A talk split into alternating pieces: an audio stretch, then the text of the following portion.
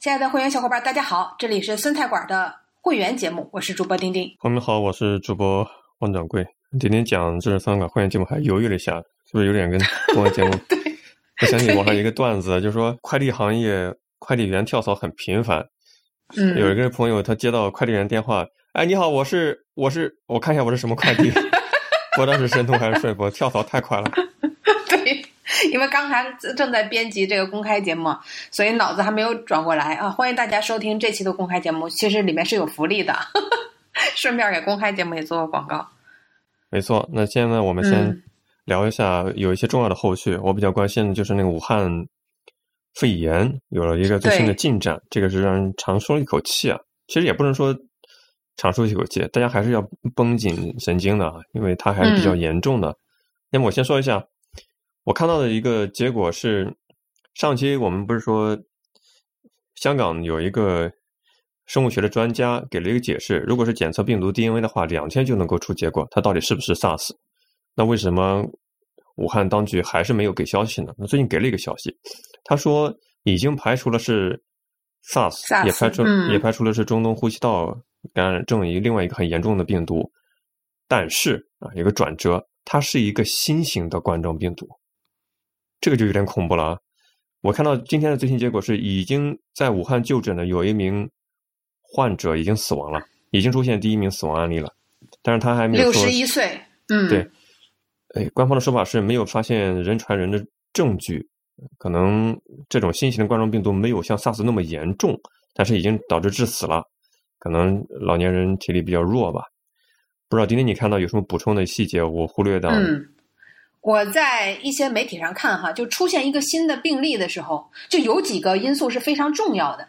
掌柜不知道你知不知道，就哪几个就是一定要向公众去说。首先，最重要就是第一个案例，就是所有的病例当中，你要比如说公布一个信息的时候，这个新型的病种第一个案例是出现在什么时候，然后出现它是什么样一个地域，你知道为什么吗？就第一个为什么这么重要？就像凶杀第一现场还是第二现场一样，你要知道它是不是，你要知道源头在哪里，否则的话，可能源头还在传染其他人嘛。对，就是有可能其他的人都是由他这儿传染出来的，所以找到第一个很重要。但是我们在上周的看到一些公布的信息里边，就嗯基本上没有看到所谓第一例是在哪里，然后是哪一天发现的啊？就我们只知道了一个海鲜市场。那么后来呢？现在我看已经把这些数据都公布了，说十二月十二号是发现的最早一个武汉肺炎患者，就是这个发病时间。然后最后一例发现的时间是十二月二十九号，说十二月二十九号之后好像就没有再发现新的病例了。但是具体的这个区域是不是最后你知道吗？我们在一月五号的时候，就是武汉卫健委发布的第三则通报的时候，就是已经是有五十九例了。然后重症患者七例，这五十九例是不是都来自于这个海鲜市场呢？这个其实也没有透露，因为我们知道最开始的时候说，呃，二十七例的时候，那个时候就十二月三十一号发现二十七例的时候，说是很多人跟海鲜市场有关。但如果说这五十九人里边，但凡有一个人不是跟海鲜市场有关的，那其实就有点恐怖了。所以这个信息我觉得也很重要。如果我们就全部都排除说，除了海鲜市场之外，其他地方完全都没有发现人，那么我们也就放心了。感觉好像这个传染源不管是新型还是不新型的，它集中在这一个区域啊，其他地方会比较安全吧。那现在这个信息也不是特别的了解啊，所以这个是我觉得比较应该去公开的信息。另外，就还有感觉就是大家好像对这个武汉发现了新型的这种冠状病毒的这个肺炎吧，不知名肺炎。就不是特别的关注和重视，可能跟宣传的程度也有关系吧。因为我看了一下，好像就是香港和新加坡也似乎发现了类似的案例啊。那么现在就是香港这边说，虽然发现了不明肺炎，但是好像就没有确定，确实是跟武汉这个不明肺炎是一模一样，然后确实是来自于武汉，呃，只是发现了疑似病例，但是。立即啊，这个香港好像就就做出了相应的措施，比如说香港的各口岸已经加强了防控的措施啊，然后呃，而且是他们发现了七例啊，在香港发现了七例这个疑似肺炎，全部都没有到过武汉的那个海鲜市场，但是呢，他们是从武汉过来的，啊，就是当然现在就没有说啊，一定是这个肺炎。就武汉来的人里边有七个疑似，但都没有去过海鲜市场，所以现在香港这边好像是比较重视的，立刻就好像成立了相关的这个条例。那么，呃，新加坡也是好像也是颁了这样新的条例，都授权来强制隔离这些新型的冠状肺炎。所以，就是我们就是观察一下其他的地方呢，那感觉出来这件事情其实是蛮严重。说到人际传播找到源头，我就在想那些在大城市生活方式比较开放、约炮，你说感染了性病、感染了艾滋病，他该怎么找源头呢？他找谁诉苦去呢？自己也是受害者，你又自己创造不出来艾滋病，对吧？不不不，风你像艾滋。病或者性病，对吧？这是已知的病毒啊。你到了医院之后，不管能不救不能救，医生是知道的。比如说它的传染性、它的危害性都是知道的。只有一个不知名的，就是你们从来没有知道的病毒出现的时候，才令医院或者病人来恐怖。就是你不知道它的传播方式，你也不知道，对吧？它的传播的范围，这个可能才是比较广恐怖的。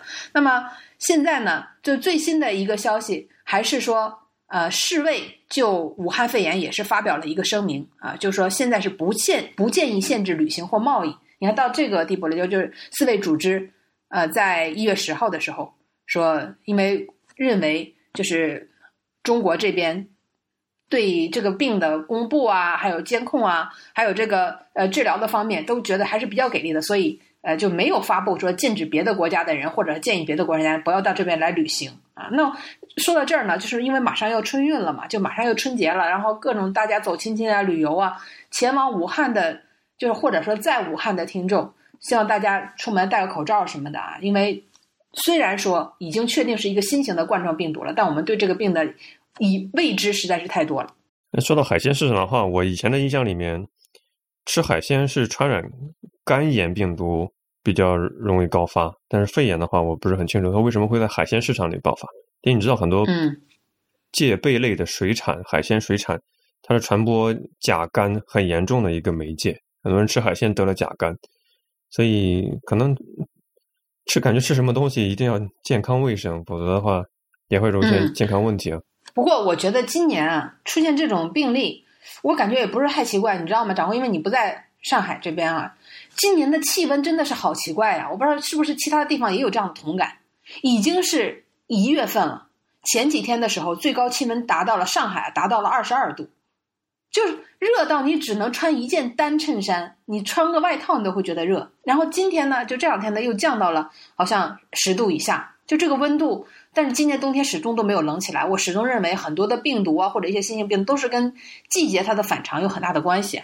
就前几天你知道吗？苍蝇、蚊子都出来了，你感觉恍如隔世啊！就今年没有过上海的冬天有蚊子，嗯这这早就有了呀。嗯，好吧，可能它是受温度影响，繁殖率比较高吧，所以反常的事情就出来了。当然了，我们还有一些后续啊，比如说那个嗯中国儿童基金会的春雷计划，当时我们聊这个新闻，真恨得咬牙切齿啊！感觉本来给女孩子特殊捐助的一个专项基金，竟然又被挪用啊！而且很多捐款它是去向不明，很多人在网上发帖说自己好像很久都没有收到过捐款了。现在有一个后续，不知道他们是不是心虚啊？但是他们给了一个进展啊，说来听听。嗯，其实我觉得呢，应该是鼓励支持他们拿出进展，否则的话，对吧？就是既然拿出来也被骂，不拿出来也不也要被骂，索性以后就都不拿出来了。那这次毕竟我觉得还是很快，就是全国妇联关于春雷一帮一助学项目有关问题调查处理情况通报啊，就是毕竟是很快，我觉得也是给了一个通报。那么就是说，已经责成这个儿基会通过。将四百五十三名贫困男生的受助退受助款已经是退还给捐款人，然后原用于资助男生的名额转为资助女生，这种办法来加以矫正啊，就是，呃，一共是一千二百六十七名啊，就这一批这个项目捐助了这些学生，其中有四百五十三名是男生嘛，那现在让他们退款，但是这个不是很残忍啊，大家不要认为很残忍，就用其他的形式，对吧？又给他们资助了，那可能再从其他的基金里边拿钱呗，就不再用我们说春雷计划的这个基金去资助这个男生了，那就让这个春雷计划确实实打实的百分之百捐助给女生。那我觉得这个其实就推翻了他们一开始辩解的理由。他们一开始辩解就是说，感觉这个是没什么，主要是女生就行了。从来也没有承诺全给女生。那现在等于还是知错就改吧。我觉得也都要感谢，真的要感谢网友的眼睛是雪亮的，否则的话谁又知道呢？对吧？然后另外呢，还有一点就是给予了追究处分。那么对于儿基会秘书长和项目的负责人，分别给予了这个记过处分。那这个还等于还是有一定的惩罚吧。所以我觉得这件事情的处理，反正我在我看来，就是还算是比较积极的响应，而没有就全部都推脱掉。还有一个是。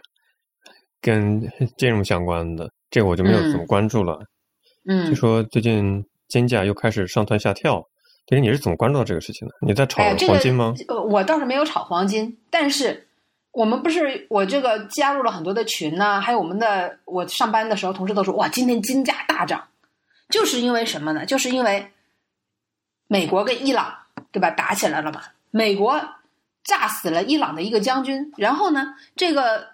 呃，伊朗这个伊朗呢又宣布对吧？这个说对美国这方面啊又要进行各种各样的打击啊，要报复行动。那么这件事一来，好像首先是动摇了美元吧？美元一下子大跌。我们知道美元在国内最高的时候都快涨到七点七点一八啊，七点二零。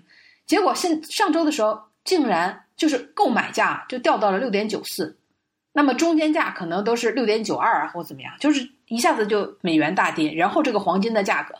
我听这个新闻里边说什么老庙黄金啦，就等等的，他们那个裸金的价格一克已经涨到了四百七十元，而去年的这个时候只有三百八十元，就是价格相差这么大啊！那这个肯定对金价的影响是非常大的。那么我看了一下，说黄金在一一月八号的这一天已经涨到了一千六百一十二美元每盎司，就是约四百元每克，这是。现货黄金的价格啊不是我们说终端能够买到那个饰品黄金的这个价格，那么已经创下了七年的新高，这个真的是很厉害了。呃，不过这个第二天这个黄金价格又又掉下来了啊，就是又掉到了一千五百多美元啊，所以说也是坐了一个过山车嘛。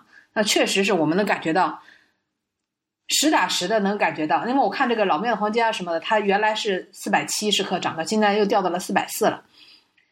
国外虽然一开战，但是对于投资国内的投资金，这个你想做一点投资的，做点买点黄金的人来讲啊，这个价格也是上涨非常的厉害，就是牵动的非常的厉害。那像如果说去年投资黄金的话，就涨了百分之十都不止啊，在最高点的时候。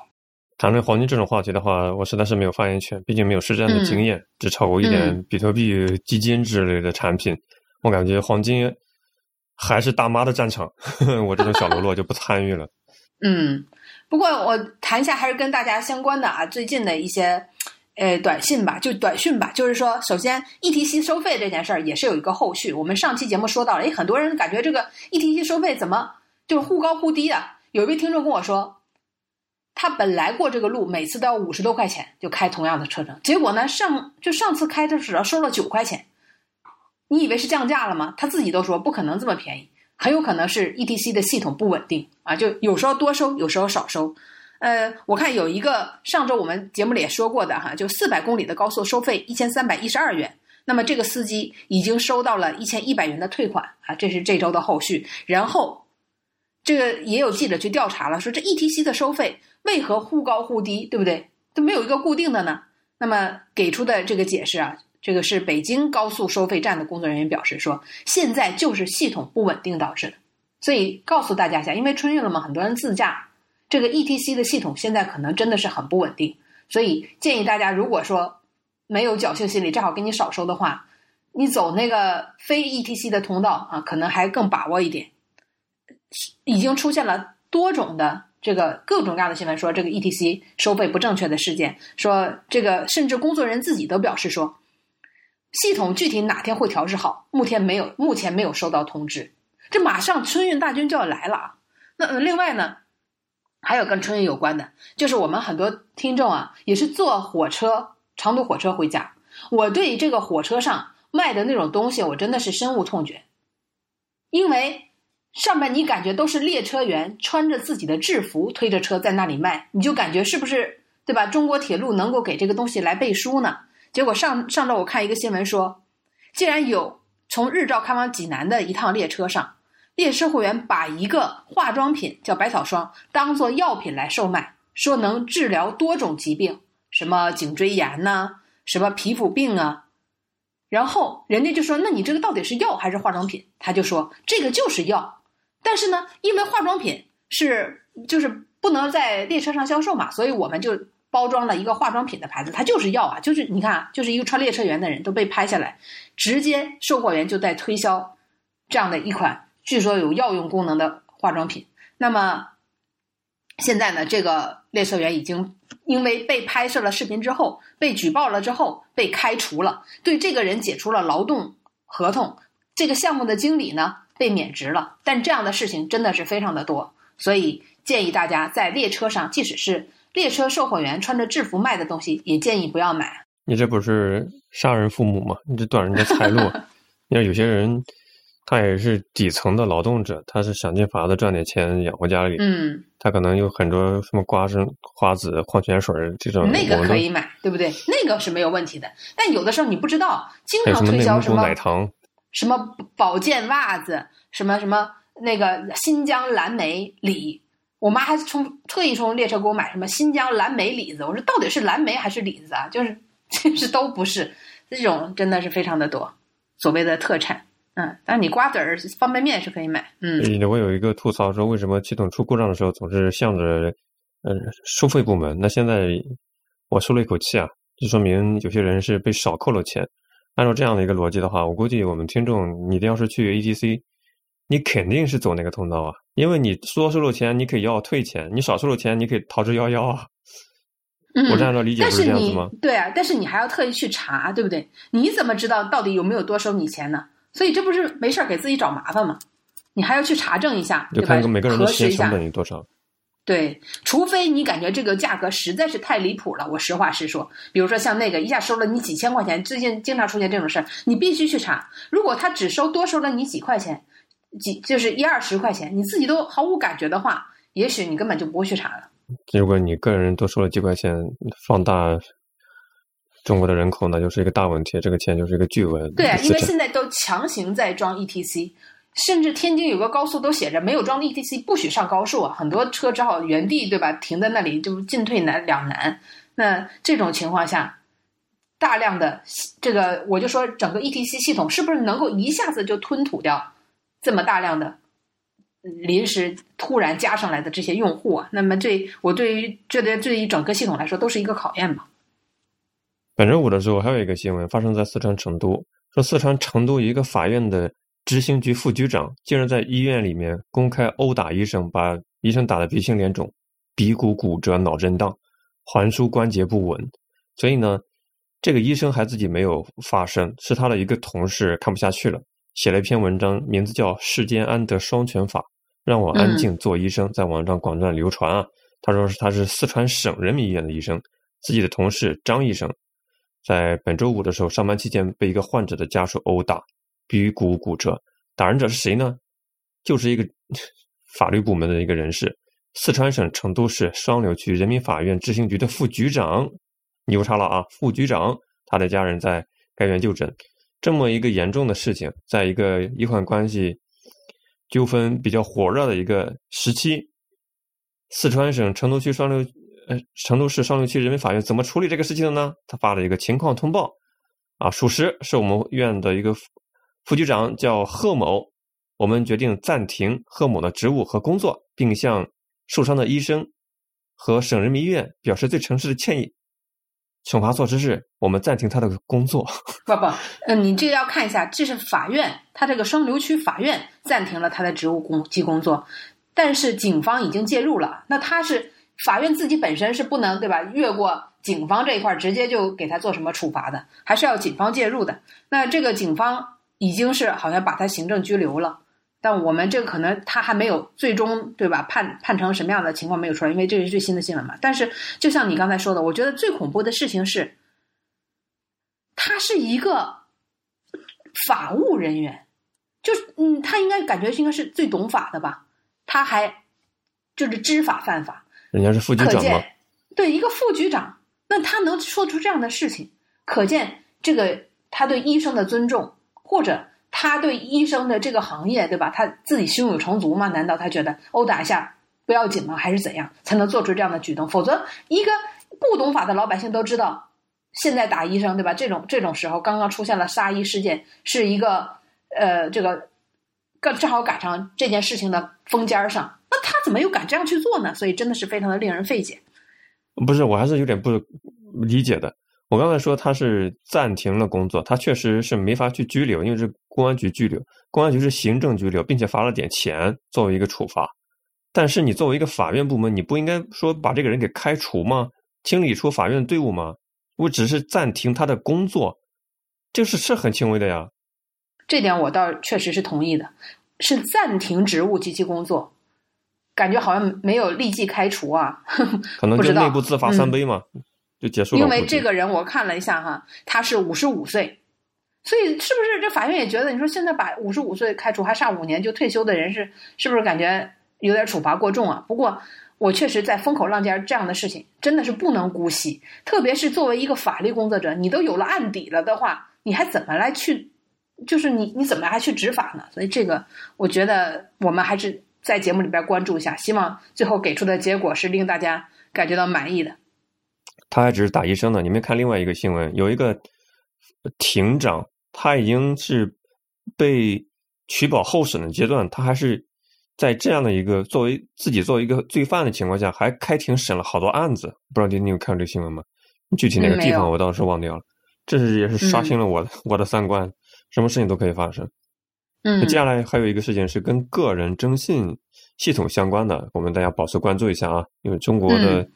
个人征信系统是非议比较大的，它现在有一个最新的进展是这样的：新京报呢跟央行征信部门取得了证实，第二代个人征信系统暂定一月二十号上线，也就是一星期之后了。二代征信系统有哪些升级啊？跟大家说一下，新版的信用报告增加了很多方面的信息，以前没收录的你的方面的信息，现在收录了，包括如果你是。共同借款人，你有信用卡的大额专项分期，你去信用卡刷卡买了很多东西，大额的东西嘛？个人为企业担保逾期后还款，这些情况全都收录到二代征信系统。业内人士分析说，如果按照这个方法执行的话，目前存在的通过假离婚享受首套房优惠贷款政策，以及通过销户。洗白个个人的征信这些做法都将行不通了。我还真目前没有这样的需求，我不知道我们民间这些精明的人士怎么样通过销户洗白征信。我不是理解具体细节啊，但是按照他的说法，就是现在是可以，如果你有不良的记录，可以销户洗白的，可能是有些漏洞吧。其实我我刚才我觉得掌握说的很对啊，就是我们这个征信系统感觉能装的东西越来越多了，比如说什么在地铁上吃东西啊，也可以可能会纳入你的征信呐，就等等等等，就是感觉这个就变成了你的个人的所有的事，在这个社会上的事无巨细的一些小事啊。没错呀，我们上期节目有一个介绍，嗯，中国某一个城市把个人献血纳入了征信报告，你要是献血还给你加分，你记得吧？对对对，没错。那么我们其实比较关注的就是二代征信系统，它上线之后最大的区别是什么？那刚才掌柜也提到了，就是叫共同借款，这是什么意思呢？就是你的征信将体现夫妻双方的负债情况。那比如说在一代的时候，你是一个已婚人士，但是你的征信系统上只会显示出你个人的借款。对吧？你你你欠银行多少贷款，或者你还了房贷是多少贷款？但是呢，在二代的时候，你的配偶他的负债的情况也会体现在你的征信里，所以这个我相信大家就明白这个变化在哪里了。就是说，就算你离婚了，非主贷人再次买房也属于有房有贷，就是无法享受到首套房的各种优惠，因为以前查你的征信是查不出你配偶的情况的。那么到了二代之后，你配偶。的情况一查出来之后，好吧，你虽然自己手下没有房，但是你配偶曾经有房有贷的情况下，你也就是有房有贷，你就不能享受到首套首套房了。那这个征信就能及时的体现出来。另外就是还有这个分期贷款，就是你比如说有什么呃装修贷款啊、车位的贷款啊，就这些可能是大额的信用卡的分期，就比较大额的，但是在旧版的这个就是一代的征信报告中是没有办法服识别出来你是一个分期巨额分期的。那么新版的征信将体现出来你分期的时间、你分期的金额啊，所以这个就是事无巨细，全部都能给你展现出来啊。就看你啊，原来你分了几期，每期还多少，这些都能体现出来了。这个也是比较大的变化。我刚说争议就是。官方说法，它是全面了解个人的信用报告，可能方便申请贷款诸如此类的商业活动。但是你西方媒体就会批评说，嗯，中国大陆其实是在想搞一个全民的监控体系。你这个信用什什么什么都能装嘛，对吧？你可能对涉及到一些社会维稳的因素都有。我觉得这没有办法说，就是你你又感觉，当你希望。调查清楚这个人的时候，当然希望他的征信越越齐全越好，对吧？那么借，比如说借款，银行借款啊什么的，也会更加的放心。就所以你要从你是站在哪个角度的这个层次来看。所以还有一个最大的变化就是还款记录保存期已经延长到五年了，这也是提醒大家，就是旧版的征信报告只是记录近两年的还款情况，那么只有就是你有逾期啦，你有呆账了等不良信息，终止日才是保留五年。现在不管你。就是不是正常的还款啊？就即使你正常还款，你的还款记录也将是延长到了五年。所以，你要是想通过还清欠款，刚才掌握不说嘛？怎么洗白？就是你还清了这个欠款，你不是逾期了嘛？对不对？但你还清欠款了，你两年之后这个就没有记录了。那么就是现在呢，五年内都不行。就即使你还清了，你五年真的有逾期记录，都是能看得出来，这也是比较大的变变化。以前不就是你还清之后就销户嘛，把这个账号消掉了，这个信用卡消掉了，就查不到了。现在五年之内都能够查得到，这个是，所以大家也是要了解一下。一月二十号就开始正式的执行了，它这个个人征信就像一张网一样哈，就是渐渐的将人们日常生活中你各个维度的信息都网络其中所以到底。这个东西它的采集的边界，它的扩宽的维度啊，到底是怎么样？应不应该有边界？是不是在越多越好啊？这个现在我觉得，因为是一个新生事物，我认为是一个比较新生的事物。过去人们都是档案嘛，所以可能还在，我觉得不断的这个拿捏当中啊。这提到这件事儿，我又想起来了，因为从去年的一月一号开始，二零一九年开始啊，就个人所得税有个退税啊，就是你，你比如说你是独生子女啊，你有房屋的贷款啊。但是因为去年刚开始执行，很多人都搞不清楚情况，所以一般是从二零二零年呃这个年头开始，现在你就可以去提交资料，然后去报税了，就是可以把你到时候会呃就是税务局会把你多交的税款返还给你，返还回你的这个银行账户上，大家下载一个个人所得税就能够退税了。但我就是感觉到有点困惑，比如说它上面提到了，只有首套房的贷款才能够享受退税。就是每个月一千元的，一千元那么多的工资的部分可以退税，啊，不过我特意去问了一下人事啊，就是说，如果你首套房并没有享受到，嗯以前嘛，对吧，并没有享受到这个退税的优惠的话，二套房也是可以享受的啊，这个是我们人事给的这个说法，应该还是比较可靠的，也是提醒大家一下，别忘了去办理退税。一年大概有几百块呢。不过呢，你大家也可以上这个个人所得税这 A P P 上去查看一下。我真的很细哦，就是只要别人通过你的身份证啊，记录你身份证信息给你打的款，比如说你在什么平台里边给你的打赏啊等等啊，给你的广告费啊这些，只要记录了你的身份证号码，全部在你的所得税里都能看得到。所以你自己也要权衡一下，到底是要去退这个税呢，还是说怎么样？这个。可能有的人就要去补交税，就是这个边界很重要，因为你说它是新兴事物，它不是一个新兴事物，可能在大陆是一个新兴事物。你比如说在美国，它有很多商业的征信机构调查你的信用情况，比如像美国有 Equifax，它前几年还出现过泄露个人数据遭到集体的巨额的赔偿、集体诉讼嘛。但是它征信，它记录你的都是财务信息，非常的集中化，不会说把你的生活的方方面面，它都。收集起来，那样会引起很大的一个人权方面的一些考虑，会被骂死，对吧？这还是有区别的。可能现在就是一种社会的监控网络的一种建设。个人的看法，对啊，你看啊，我们之前感觉个人征信就是学历呀、就业呀，对吧？你的什么手机号码呀等等，就这些，你的工作单位。现在呢，这一一版的新的这个征信报告还有一个小细节我要提一下，就是你公共公共事业费的交纳情况也将纳入你的个人征信，比如说煤气费、水费、电费、电话费这些都将纳入新版的个人征信啊。不过就是这是怎么纳入还有研究呢？比如说有的水电煤气缴费属于先消费后付款，对吧？有的属于预付费然后再花啊，这怎么纳入还在研究当中。但是真的跟你个人相关的一切信息都已经被盯上了。接下来再说一条快讯嘛，因为马上就要春节了嘛。春节期间呢，全国有九个地方明确将要上调出租车费，还有很多城市尚在筹备之中。跟大家公布一下，有哪些城市已经明确上调出租车费呢？首先是安徽省的黄山中心城区，安徽省的这个是阜阳市吗？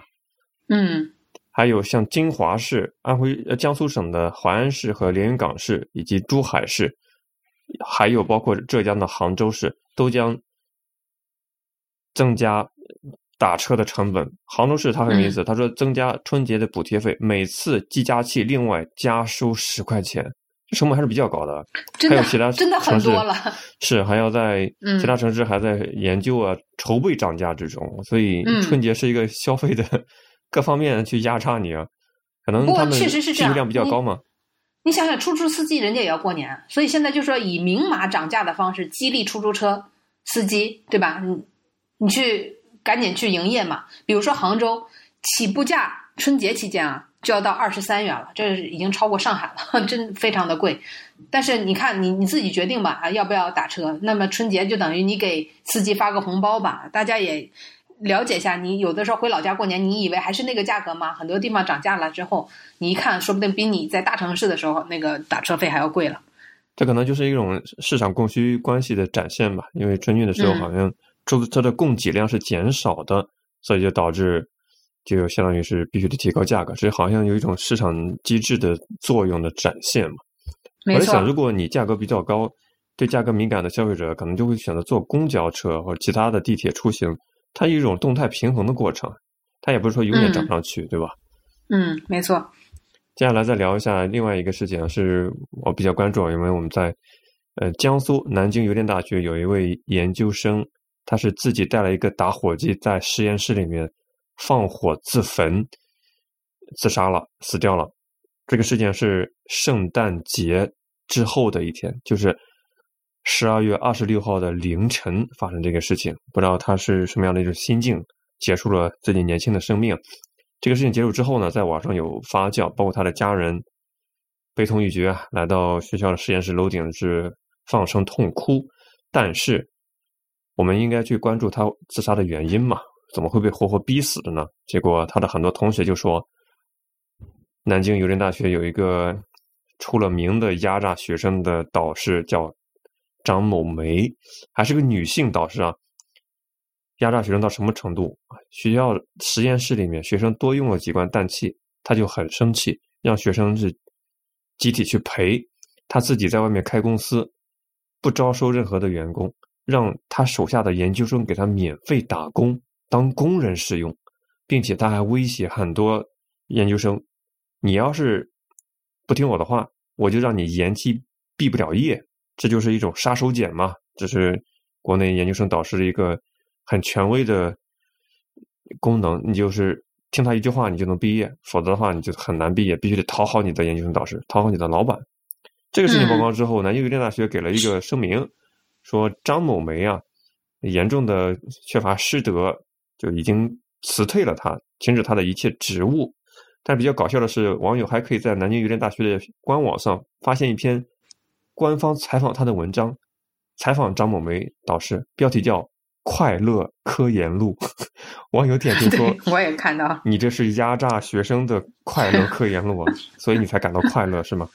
嗯，这个为什么会确认是我们之前不是看到很多人都说他可能是抑郁呀、或者说对吧，他可能是自己个人的原因，对吧？但是这个死者呢，他是生前留下了笔记，就是他这个等于是给自己留下了一份证据吧。那么这个笔记最后就成为大家认为可能是确实他自杀的原因跟他的导师有关系了啊。那么这个这个笔记直接就说了啊，就是老师。上一次老师在办公室里说了这个问题啊，等等等等，你就看这些，等于是控诉吧，就是导致他已经非常的压抑和困难了。呃，他说老师问了三次有没有人在做报告，我都没吱声。一方面让老师难堪，另一方面就是自己心里边不想做报告。他说提到再出现这样的问题就自动退组，就等等等等，就是提到了老师会扣钱，会让他们自动走人，很多都是批评性的言语。而且他自己本人遭到训斥之外，还记录了该组其他同学被训斥的讯息。他说，在持续多页的笔记当中，几乎被曝光的每一页都涉及到了走人和扣钱、扣钱的这个字眼，所以他这本不笔记就没有记别的。就记老师每天训斥他们什么，每天要罚他们什么，不光记自己的，还记别人的，就是记录了厚厚的这样的一本笔记。然后，那么这个这个老师呢，对吧？这个老师也是，就是被其他的把他不是开了个公司嘛？那公司的人都说这老师都不怎么来啊，什么一个礼拜、一个月就能见他两三次，经常是不来，然后就只是让这些快乐的科研路啊，所以忙着嘛，对吧？没法过去。嗯，最重要的是，当记者去采访的时候，这个男优还多次说要求师生不得接受采访，对这件事情还是就是比较排斥或者说比较保护这个老师的，这也令人感觉到非常的不爽，因为这样的事件在国内的大学当中实在发生了太多次了。比如说我们上次说是哪个大学，是西安吗？还是兰州？让自己学生跟自己叫爸爸。对吧？还有什么浙江大学好像也发生过这样的事情，就那个是厦门大学，一个导师跟女生在饭桌上亲嘴嘛。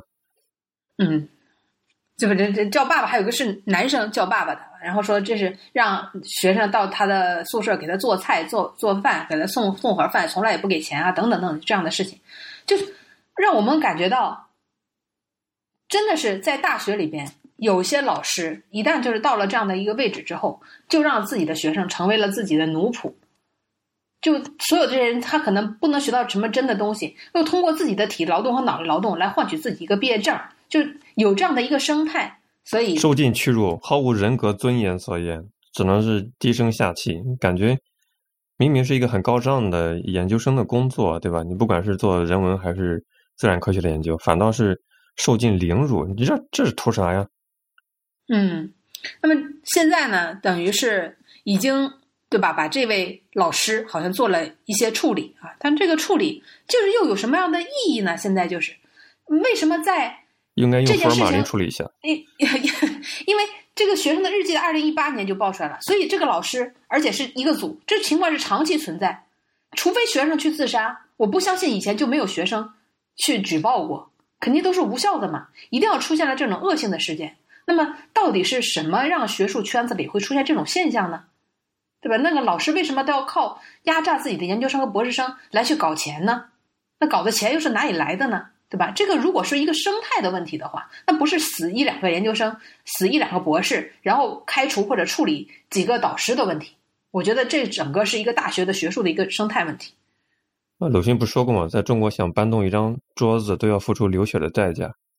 想改变是很难的，确实可能死一两个学生算得了什么？你中国高校的学生自杀是一个保密数字，教育局都是有，教育部门都是有的。我大学的导师啊，他曾经短暂的在中国教育部培训过一段时间，就接触了一些内部数据，他就跟我讲，他在里面看到了全国每年高校学生自杀的人数，触目惊心。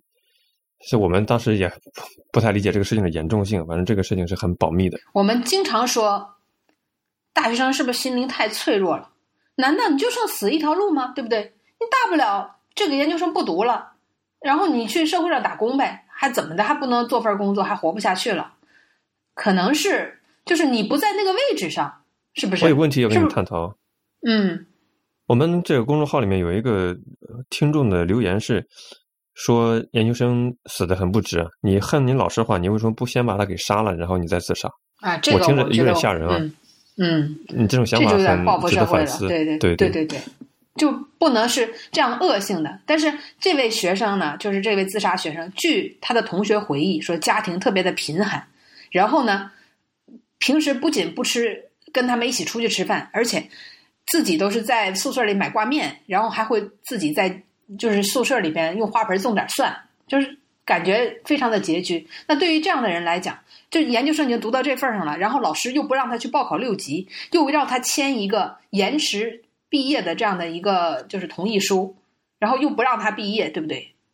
他离开这个这么几年就可能就白付出了。那不要是想继续呢，又感觉前面也没有路，可能就真的走到了没有路的这个地步吧。网上有些批评说他的学生不作为，为什么没有勇气给自己的同行啊，或者是同龄人说几句话？大家都是忍气吞声啊。我记以前分享过一个前苏联的笑话，好像就是赫鲁晓夫在开大会的时候痛斥斯大林的种种劣迹，慷慨激昂。然后下面有人递了一个纸条说：“当时你在哪里？”丁，你还记得那个笑话吗？嗯。后来赫鲁晓夫看了这个纸条之后，大声的训斥。这是谁写的？台下鸦雀无声。他连说了三遍：“这是谁写的？”下面没有一个人敢说一句屁。结果后来赫鲁晓夫莞尔一笑，说：“我当时就站在你的那个位置。”这可能是人性的一种劣根性吧。我觉得这应该是，嗯，这个故事应该是编出来的吧？因为听上去好有道理。好有道理的故事都编出来。这确实，我也不是了解苏联的历史，就是听着挺有意思的哈。当时就在你坐的那个位置，你也不是没说话嘛。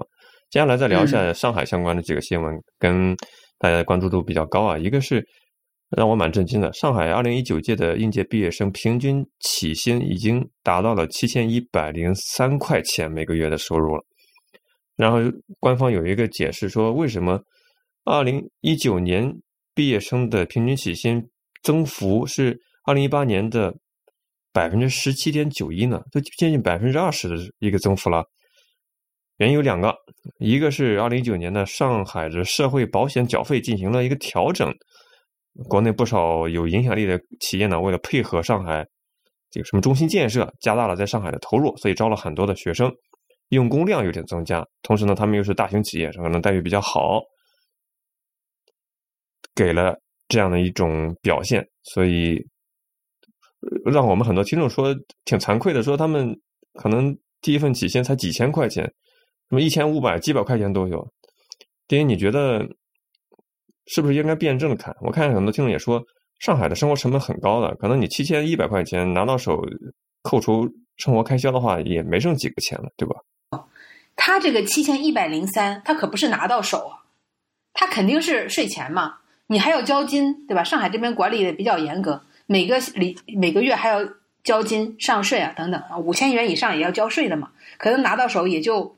我估计也就五六千左右，然后在上海的话，你你房租，就算你租一个单间的话，我估计也得两千多吧。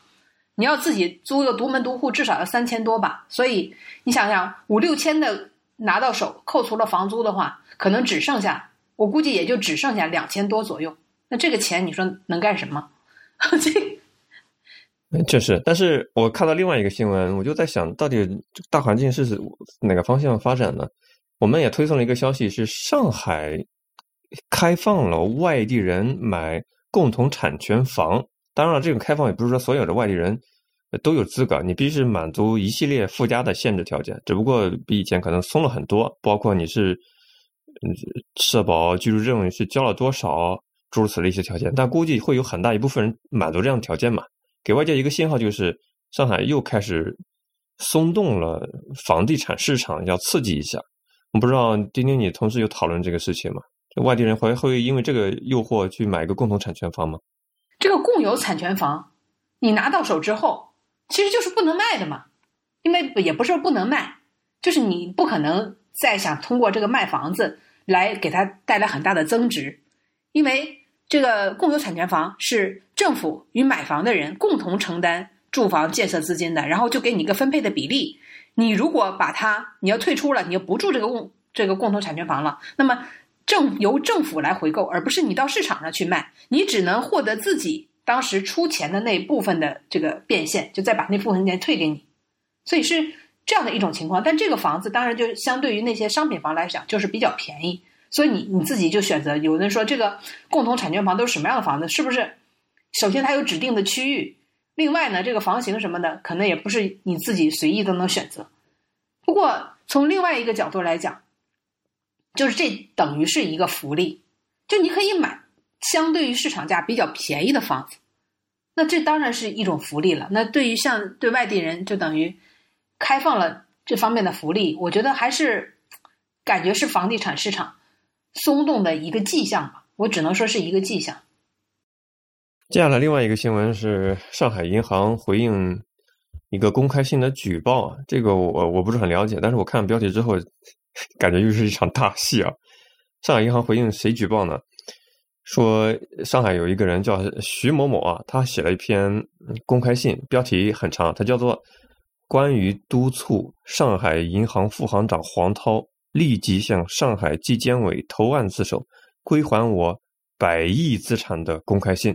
他在公开信里说，上海银行行长黄涛勾结深圳宝能集团，步步设局，侵吞恒源企业所有的百联中环、徐汇滨江项目近两百多亿的优良资产，呃，违法套取国有银行两百六十五亿的贷款。他还提出了什么贷款审核、资金用途真实性、贷款利率过低的十点疑问。我不是很了解这些企业，但是像什么中联。呃，百联中环、徐汇滨江这些项目，在上海生活的朋友应该都熟悉吧，对吧？应该，就是他消费者，啊，所以这可能是一场大戏啊，挺刺激的。而且这个黄涛出身不简单，他是毕业于英国牛津大学的工商管理硕士，是上海银行的党委委员、副行长，上海银行香港有限公司的董事长，各种头衔，估计一张名片都印不下，就是这么社会关系人脉这么深广的一个人。嗯，这个举报人啊。叫徐国良，可不是一般人。这个 徐国良他是上海申鑫的老板啊，上海申鑫是一个足球队嘛，那么等于也是一个非常知名的人士了。呃，他呢举报的是这个个人，你大家看啊，他举报的并不是上海银行，他举报的是上海银行的副行长，有名有姓的叫黄涛，但是是上海银行发了一个回应。而不是这个黄涛本人发了一个回应，说，他说这个徐某某，也就是我们说的这个徐国良举报人，说是他拖欠了巨额债务，散布失实言论，已经报案，就是由上海银行来进行出面，所以网友就说这怎么这个是由银行来回应，而不是他个人来回应呢？而且为什么不查举报内容相关的人，去查举报人呢？就是这个。感觉是要解决，对吧？提出问题的人，这好像是一个人说你们老板有问题，然后这个公司说你有痔疮，这是完全两码事儿，对不对？他有没有痔疮，跟这个银行行长他有没有犯罪，这是两码事儿，对吧？他好像有点舍本逐末，有点转移大家注意力啊。所以我觉得底下网友大家的评论很正确，就是当我们看到一个人举报另外一个人的时候，我们看到的回应应该是对吧？被举报的那个人他是不是有这个问题？那不就一下就大白于天下了吗？而不是去指责举报的那个人，对吧？他有什么样的问题？这就感觉一下就转移了大家的这个视线。那被举报的那个黄涛是不是真的有这样的问题呢？我们知道上海工商银行的行长刚刚出了问题，对不对？刚刚被这个法办。那么这个上海银行的这个副行长，那是不是有这样问？人家是实名举报啊。也是有名有姓的吧，说的话都是相当于几百亿的，所以，我们如果听众里面有大家知道这件事情的后续，或者说一些背景，也可以跟我们透露一下。那么，有点想起那个酒鬼酒了，他代理商举报说酒鬼酒掺了甜蜜素，酒鬼酒说你跟我有经济纠纷，这好像完全是呃不不是指两件事情的回应啊。是的呀，呃，我觉得这个对上海银行本身是一个。我觉得有有一点影响的这样的一个举报吧。另外，对什么百联中环、徐汇滨江啊这些项目，也我估计也会有一定的影响。但是，到底这件事情到底是怎么样，我们也是在关注一下，因为涉及到了几百亿，又跟银行相关系啊。其实，这都涉及到我们把钱存到银行里之后，这个银行都是到底是怎么操作的。啊，这个有点延伸的比较大了吧？你的存款 该该取还是取的？但是，一一想到。大领导们这个春节都不好过，小老百姓就心里放心多了，是吧？觉得日子很舒坦了。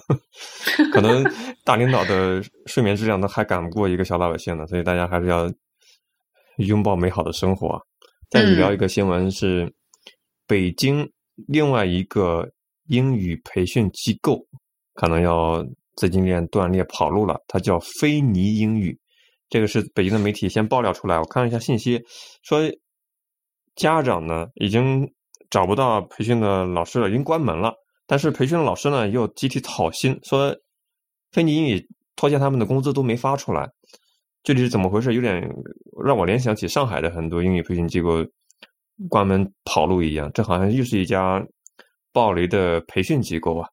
不知道我们听众朋友们，你在二零二零年，你还会对像英语培训、健身，你还会办他们的健身卡吗？你会不会担心他跑路？美容理发卡很多都是价格不菲啊，都是成千上万的一个开支，不知道会不会影响你的生活方式？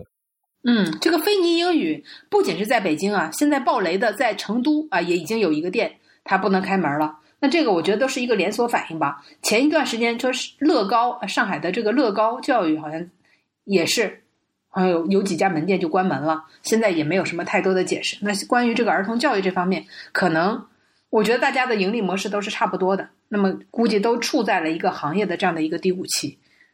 对于孩子们来说，这是一个天大的喜讯啊！终于不用再补课了。而且你知道吗？我们在节目里也提到过，挣家长的钱太容易了。我一看这些报班的这家长，损失都是几万元，都是一两三万为单位的这样的。那当然一损失的话，感觉实在太揪心。而且前一天还在上课，第二天就对吧？这个门就打不开了。所以正在犹豫要不要写作业，结果连教老师的 地方都没有了。这就是故意的，你知道吗？这就是故意的，就是故意坑你这个钱。当然了，还有一条消息也是跟消费维权相关的，这个又是苹果惹上的麻烦。我们以前有聊过苹果的 iPhone 手机，我们也聊了华为的手机，它有宣传是抗水。我们还聊了下那个英文的原文是 waterproof 和 water resistant，这是两两个单词不同的意思啊，一个是防水，一个是抗水，抵抗的抗。那现在呢，有一个贵州的王先生，他向澎湃质量报告投诉平台说反映，他购买了一个 iPhone XS Max 这个手机，意外掉落在了浴缸后呢，导致面部识别功能损坏。哇，一个面部识别功能损坏，官方修要多少钱呢？四千八百块，你还不如买一个新手机呢。对呀，为什么这么贵呀？太贵了吧？他就说他不理解，官方宣传广告说能防水而米。但是现在掉进浴缸就进水，与广告宣传不符，这是疑似虚假广告喽。那苹果公司客服在一月六号的时候呢，回应了澎湃新闻，他说啊，我们广告宣传这个产品具有抗水性能，是指生活溅水，这个有有区别的啊，防溅水。嗯。但是手机掉进水里面导致的进进水问题，这属于个人的意外情况，需要用户自己承担维修费用。你听着是不是有点窝火？是的。那你说你的抗水到底是指什么样的环境呢？就是下雨，或者说是对吧？大雾？不是，他有点。我给你举个例，生活中的例子就是，嗯，iPhone 的广告里面有提到，比如说你在咖啡馆里面不小心咖啡洒在了 iPhone 上，是没有事儿，一擦就好了，这就是生活溅水的情况。再比如说，下雨的时候可能滴几个水，但是它的一个防溅、抗水、防尘的。解释里面，它有一个括号的小说明，它是在最深四米的水下停留时间最长可达三十分钟。这个有极强的一种一种诱导作用，就是我把 iPhone 放在水下，我停了三十分钟，它没事儿，对吧？是不是有这种效果？这是它的一个测试环境嘛，对吧？嗯，因为我们实打实的看到了这几个字，在最深两米的水下停留时间最最长达三十分钟。然后又说谨防这个生活溅，所以这个就是最终解释权都在人家手里，这种感觉。我现在对苹果的，因为我是不再买它的硬件设备了，我还是用 iPhone 七啊。我只是对它的软件的质量是越来越恼火，软件 bug 非常的多。嗯，包括我用 Mac 上很多自带的，像 Calendar，它经常是闪退，邮件也是不太稳定。我就在想，买那么贵的产品，软件服务跟不上，实在是有点。影响用户体验。那现在它的硬件的宣传，对吧？我得说句公道话啊，我感觉即使是这样的话，它在一个手机行业里面，iPhone 是一个标杆，我这个没有人怀疑吧？它的质量服务水平是一个标杆，但是它有些让人感觉好像是店大欺客的行为，让大家不太满意。因为你是一个又换了新的硬件设备的 iPhone 用户，你的感受是实际体验好吗？其实我就想吐槽一下这个面容识别。就是以前因为是有指纹识别的嘛，无论在任何的环境下，对不对？你指纹只要你手还在，都是能识别的。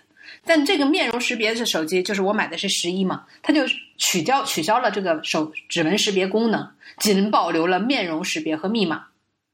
在深夜当中，就晚上灯光暗的情况下，灯不太亮的情况下，面容识别是无效的。啊，我就好奇那些中东的女性，她们戴着面纱的，她怎么用最新的面部识别的 iPhone？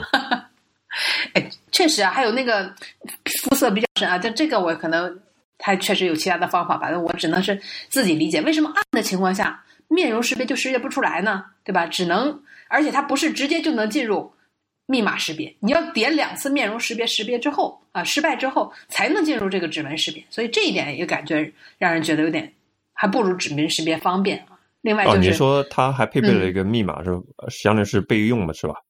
那那要没有的话，面容识别不了的情况下，你就开不了这个机了，这个实在是太可怕。我已经完全不熟悉苹果最新的硬件了，比如说它的 AirPods 面部识别，我都没有用过这个硬件设备，没有发言权。嗯那，听听这些小吐槽，也许它技术还可以有改进的空间吧，比如说升级一下它的算法，诸如此类的。当 iPhone 第一次出现指纹解锁的时候，我看一个特别搞笑的新闻，一个日本的一个变态男子，他买了 iPhone 之后，正常人不是输入指纹吗？他是他输入了自己的菊花，并且 并且 iPhone 还成功的记录了他的那个，还解锁成功了。我当时看的是 雷雷雷掉大牙。啊，不是，那他到底是想解还是不想解呢？啊，这他就当然，我觉得这个人是有点，对，有点变态了。不过我我是想说，我前一段时间购买了国行版的 Switch，就是游戏机嘛，这个任天堂的潮啊！啊，对，这因为我正好参加了这个 Switch 的发布会，我确实觉得还挺不错的，而且它的价格呢，就相对于其他国家来2000多嘛说，我觉得还是对二零九九还是比较便宜的。那么跟日本本来日本就是最便宜的嘛，就相差无几，差了大概就贵了十块钱，还是日本比我们贵十块钱，我也忘了。所以我就觉得蛮好的，而且它是新一新一代的，就是升级版的，所以就我们就不要毫不犹豫的打广告了，你就说怎么样吧。结果呢，这用了还不到半个月，就出现了右那个操控键漂移的现象。然后我到网上一查，这是一个非常常见的出现的故障。这个故障就是硬件故障，没有办法，你只能让他们把这个取走了，给你换一个，给你维修一下你的操控键。所以这个就是它在一代的时候就存在，然后现在呢又进行了升级之后，仍然存在，仅用了半个月就漂移的这个现象，所以也是感觉并不是说品牌很有名，然后呢用户非常的多，它的硬件常出现的问题就能得到及时的解决，也是感觉有点失望了。所以这不是给 Switch 打广告，这是因为你你知道腾讯代理的嘛，他好像发布的时候请了很多软文宣传，网上一大波的软文营销嘛，我也注意到这个情况了。对，而且我去指责，也不叫指责吧，我在对吧？这个客服去问他，我说：“请问为什么我这刚用了半个月，这个操控键就漂移了，就什么也不动啊？这个里边的人物就在动了，东西都在动了。”那他说：“你请问你用的是国行的游戏吗？使用的个？”我说：“国行游戏目前只发布了一款，就是你如果想打国行，只有一款，就马里奥什么什么。我买了一个游戏机，就只玩一款游戏吗？”对吧他就说你打开姿势不对嘛，他想转移不，他就说这个话题吧。，请你使用国行游戏，就他把这个呃硬件出现了漂移的情况归结为因为我使用了外版的游戏。那我不使用外版的游戏，请问这游戏机买的是当摆设的吗？所以这让我感觉到非常的可笑了，就是这一点。这就好像说你买了一个电脑，哎，你打不开国外的网站，你就开始抱怨，然后人家说，请问你是访问大陆指定的名单里面的网站吗？不好意思啊，境外的我们这个不能打开。键盘就不好使，你不好使键盘坏，对，键盘坏了，因为你打开了 YouTube，啊真太搞笑了。有一个新闻跟大家分享一下，腾讯应用宝最近爆出了一个黑料。腾讯应用宝不是一个安卓的应用商店吗？你只要在里面上架的 APP 有跟境外 IP 连接的情况，就会被强制下架。然后你要是想重新上架，你必须得给腾讯官方写信解释为什么你的 APP 要连接海外的 IP。这个是很恐怖的一个事情，这种监控是限制是无所不在的，就是让你在局域网里玩的开心、自嗨、自我阉割。所以你看啊，我这边还看到另外一个消息，也是跟手机相关，就是你觉得防不胜防，因为什么样人还会用现在的这个功能机呢？我们就知道不是不是我们所说的那种现在大家用的智能手机，就功能机就是给老人用的嘛。就很多人会在网上就不用买很知名的品牌，就几百块钱、三四百块钱买功能机给自己的父母，然后这种功能机呢，就是只能比如说接听个电话呀、收发个短信的，就这种普通的功能机。结果就在近期就是捣毁了一个团伙嘛。他把木马植入了，现在查出来的有五百多万部功能机。就你在网上买完功能机，给自己老人家里老人可能都五六十岁、七八十岁的这些老人也不会太操纵手机的。那么这个手机就有只有一个特点，就是你买了之后，什么电话各种功能都 OK，但是短信收不到。所以它这个木马非法植植入这个木马就是。